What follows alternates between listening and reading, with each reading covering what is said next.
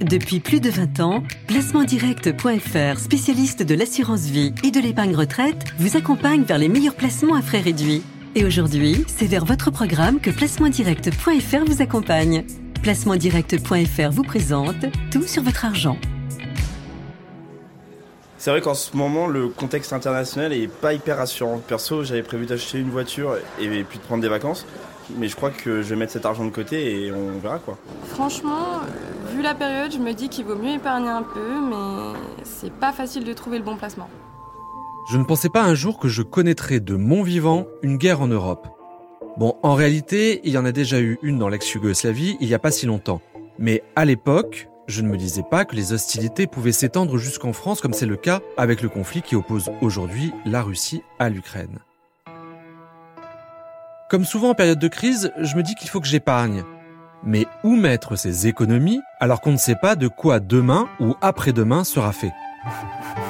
Comment protéger son épargne en temps de crise? C'est le sujet de cet épisode de Tout sur votre argent, le podcast qui vous dit tout sur votre argent. Quel est l'impact de la guerre en Ukraine sur mon épargne? Est-ce le moment d'alimenter mon livret A et mon assurance vie? Faut-il investir dans l'or ou dans l'immobilier? Je suis Jean-Philippe Dubosc et ces interrogations, je les ai soumises à Christopher Dembick, économiste et directeur de la recherche macroéconomique du groupe Saxo Bank. Bonjour Christopher Dembick. Bonjour. Est-ce que la guerre en Ukraine peut avoir un impact sur mon épargne? Alors oui, on le voit hein, quand même très clairement, il y a eu pas mal de perturbations avec la guerre en Ukraine. Le problème de la guerre en Ukraine, c'est surtout l'effet de surprise. Personne ne s'attendait à ce qu'on arrive à ce sujet-là. Alors on a eu un effet un peu direct, par exemple les actions, elles ont lourdement chuté dans la foulée de la guerre en Ukraine, de l'annonce des différents remous, et il est probable quand même que cette guerre en Ukraine soit un élément qui va perdurer, donc ça aura indéniablement un impact sur l'épargne des Français. Alors, est-ce que ça veut dire que bah, si j'ai des actions, il faut que je les vende? Ah non, surtout pas. Lorsque les marchés actions chutent très lourdement, la pire chose à faire, c'est de vendre dans la panique parce qu'on se dit effectivement ça chute et je vais essayer de garder ce qui me reste. Mais c'est pas du tout la bonne chose à faire. Les marchés actions, quand ils chutent lourdement, on le sait très bien, on a suffisamment d'historique à cela, ça rebondit fortement par la suite et on le voit très nettement. Il faut simplement passer le creux de la vague, j'oserais dire, être patient, attendre et saisir éventuellement les opportunités qui vont apparaître, mais surtout ne pas vendre quand ça chute lourdement, parce que là, vous ne retrouverez tout simplement pas vos profits, hein, ça c'est sûr. Mais alors du coup, euh, si je vous suis bien, Christopher, ça veut dire que peut-être que c'est le moment d'acheter des actions alors je pense que c'est le moment de s'y intéresser, ça c'est très clair. Je vais faire un parallèle qui est assez évident, c'est-à-dire on se souvient tous avec la Covid, on avait même une ministre qui nous a dit après la chute des marchés actions, il faut peut-être penser à aller sur les marchés boursiers et force est de constater qu'elle avait complètement raison hein, pendant un certain temps. Donc j'oserais dire que la baisse qu'on a pu constater sur l'Ukraine, ça peut être un bon point d'entrée, une belle opportunité d'acheter des actions, notamment si on souhaite les garder un certain temps, c'est ce qui peut être pertinent. Et il y a des secteurs euh, d'activité à privilégier? Oui, on a un schéma aujourd'hui qui est assez précis, hein, on le voit avec euh, l'aspect guerre en Ukraine, un autre aspect qui est l'inflation. Et vous avez des actions qui s'en sortent plutôt mieux que d'autres, euh, les biens de consommation, parce que même si les prix augmentent, bah, vous allez toujours consommer, vous irez toujours au supermarché. Vous avez des secteurs qui sont directement exposés à la guerre, tout ce qui est la cybersécurité, ou encore tout le secteur des matières premières, parce qu'on sait que l'Ukraine et la Russie sont des éléments importants. Alors c'est pas un secteur qui est très sexy, mais le secteur typiquement en action des producteurs d'engrais a déjà une belle hausse et donc on pourra avoir une progression dans ce domaine. Et le dernier point qui me paraît intéressant, c'est le secteur de la logistique et du transport international. On sait qu'on a cette congestion dans les ports, c'est pas nouveau, ça fait deux ans qu'on en parle, ça reste toujours très présent. Vous avez des actions qui ont fortement augmenté, ça continue d'augmenter, ce sont certainement des secteurs intéressants à l'avenir. Ai-je intérêt, Christopher, à verser sur mon livret A et sur le fonds euro de mon contrat d'assurance vie? Je rappelle que c'est deux placements qui offrent notamment tous deux une garantie sur le capital. Est-ce que j'ai intérêt, compte tenu de la situation actuelle, à alimenter mon épargne sécurisée? Pas vraiment. Euh, sur le fonds euro, si on a des fonds euros, bon, on les garde, mais je mettrai pas plus d'argent. Sur le livret A, pour moi, c'est un second compte courant. Hein, je le vois de cette manière-là. La rémunération aujourd'hui est plus faible que l'inflation, donc effectivement, on perd de l'argent sur le long terme. Mais si éventuellement, il y a quelques années de cela, c'était euh, un peu supérieur à l'inflation ou proche, ça permet de gagner un tout petit peu. Il faut pas voir aujourd'hui avoir une logique où je vais dire, je vais essayer de préserver au maximum mon épargne. Il faut voir les opportunités. Surtout, soyons très francs, quand on investit, quand on a son épargne, il faut le faire fructifier sur le long terme. Ne pas réfléchir sur du court terme. Et si on pense uniquement à préserver son épargne, ben, malheureusement, euh, vous gagnerez pas beaucoup à la fin. Est-ce possible que ma banque ou que mon assureur, ou peut-être même les deux, euh, fasse faillite? Et si tel est le cas, existe-t-il des garanties pour l'épargnant? Alors, c'est possible. En revanche, il faut bien reconnaître quand même que les banques françaises, le secteur financier en France est très solide. Ça, c'est déjà le premier point. Donc, je vois pas un risque à ce niveau-là. Et surtout, on a cet outil miraculeux qui d'ailleurs a été copié au niveau européen, qui est la garantie des dépôts en France. Si demain votre banque fait faillite, vous retrouverez jusqu'à 100 000 euros sur votre compte. J'ai plus les chiffres exacts en tête, mais euh, vous avez une majorité très large qui ont moins de 100 000 euros sur leur compte courant. Donc indéniablement, il n'y a pas de risque, il n'y a pas de crainte au niveau des banques aujourd'hui à avoir. Et je crois qu'il y a une telle garantie aussi pour les assureurs. Tout à fait. La garantie, elle s'applique également pour les assureurs.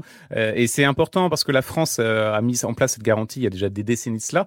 Et aujourd'hui, elle est copiée au niveau européen. Donc ça montre bien, un, que ça marche, que ça rassure bien sûr les épargnants. Donc ce sont des éléments forts pour préserver la confiance des épargnants. D'accord, et là on est à 70 000 euros. Oui, tout à fait. Alors Christopher, faut-il investir, toujours compte tenu de la situation actuelle, dans l'or et dans l'immobilier qui sont traditionnellement, on va dire, les valeurs refuges en temps de crise?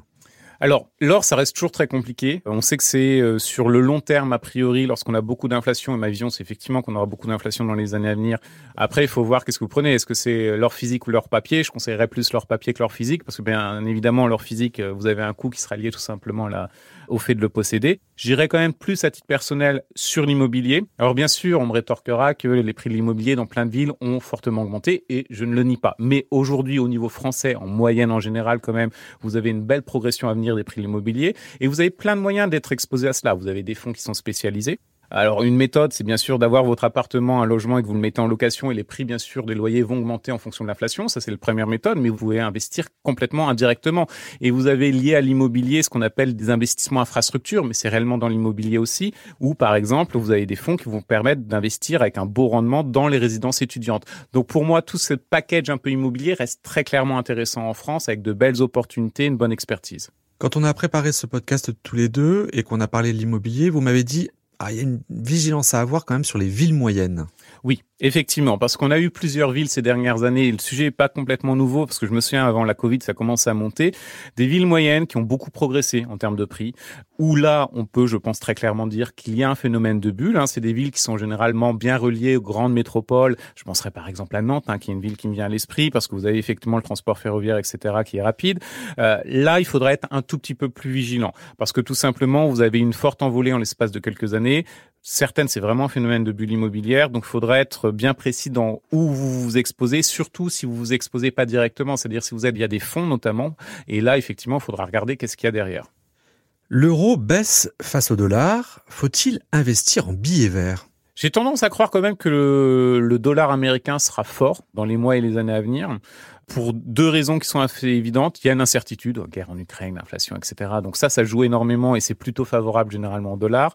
Vous aurez probablement, malheureusement pour nous Européens, une reprise qui sera dans tous les cas encore plus accentuée aux États-Unis qu'en zone euro. Donc ça, ça va alimenter aussi, soutenir le cours du dollar. Et euh, bien sûr, vous avez aussi une banque centrale qui augmente les taux plus rapidement. Ça, c'est un élément qui soutient aussi le dollar.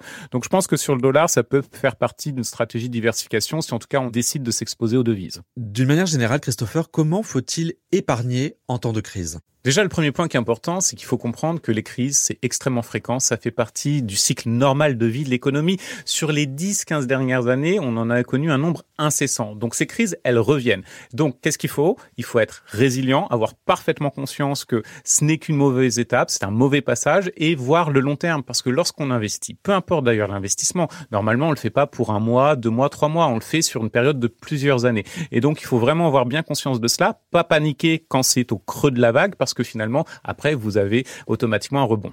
Et pour entrer dans le détail, par exemple, euh, mon portefeuille, il faut qu'il soit ventilé comment? Alors, c'est assez simple. Je pense qu'il y a au moins trois conseils qui sont importants. Un, déjà, ne pas garder de cash. Finalement, beaucoup de Français ont tendance à garder du cash, alors qu'à la fin, bien sûr, vous perdez de pouvoir d'achat, vous perdez de votre pouvoir sur votre épargne. Et ce qu'il faut bien avoir conscience, c'est que quand je parle de cash, ça inclut aussi les livrets réglementés. Le livret A, c'est pas le bon moyen, justement, si on souhaite épargner. C'est pas la logique. L'autre point, c'est, vous l'aviez mentionné déjà à plusieurs reprises, c'est cette diversification. C'est-à-dire, vous devez avoir plusieurs poches d'investissement. Certaines se performeront mieux que d'autres, peut-être même certaines seront perdantes, mais à la toute fin du jeu, après plusieurs années, vous allez retrouver beaucoup plus d'argent que vous n'avez investi. Ça, c'est le point important. Et le dernier point, c'est avoir un horizon temps de très long terme. Lorsque vous investissez, un, il faut avoir l'esprit sain. Ne pas penser systématiquement à votre investissement. Si vous pensez que vous allez devoir vérifier vos comptes systématiquement tous les jours, ce n'est pas sain. Il faut se dire qu'on investit sur plusieurs années, 4, 5, 7 ans. Vous avez typiquement aussi de certains produits financiers qui ont des dispositifs fiscaux qui sont liés. Typiquement, je penserai à l'assurance vie. Donc, on est sur des horizons assez longs. Et donc, ça, c'est très important d'avoir bien conscience que l'argent que vous mettez, c'est pas de l'argent que vous aurez besoin à l'instant T, c'est de l'argent que vous souhaitez retrouver dans quelques années qui aura fait des petits et même beaucoup de petits, donc beaucoup plus d'argent pour vous. Merci Christopher pour tous ces conseils et ces informations. Merci, c'est un plaisir. Cet épisode de Tout sur votre argent est fini. J'espère qu'il vous a aidé dans votre réflexion. Tout sur votre argent est une série de podcasts produite par Europe 1 et Tout sur mes finances. Vous pouvez écouter les épisodes précédents et à venir sur europe1.fr, surtout sur mesfinances.com et sur les principales plateformes de streaming et de téléchargement. N'hésitez pas à mettre 5 étoiles et à relayer le podcast sur les réseaux sociaux. Je vous donne rendez-vous pour un autre épisode de Tout sur votre argent, le podcast qui parle cash. C'était tout sur votre argent avec placementdirect.fr. Placementdirect.fr, spécialiste de l'assurance vie et de l'épargne retraite, vous donne accès à une sélection exclusive de contrats à frais réduits. Avec placementdirect.fr, bénéficiez des avantages de l'épargne en ligne, plus simple, plus rapide et disponible à toute heure. Placementdirect.fr. Depuis plus de 20 ans, nous en faisons toujours plus pour vous permettre d'épargner mieux. Courtier immatriculé à l'ORIAS sous le numéro 07 004 910.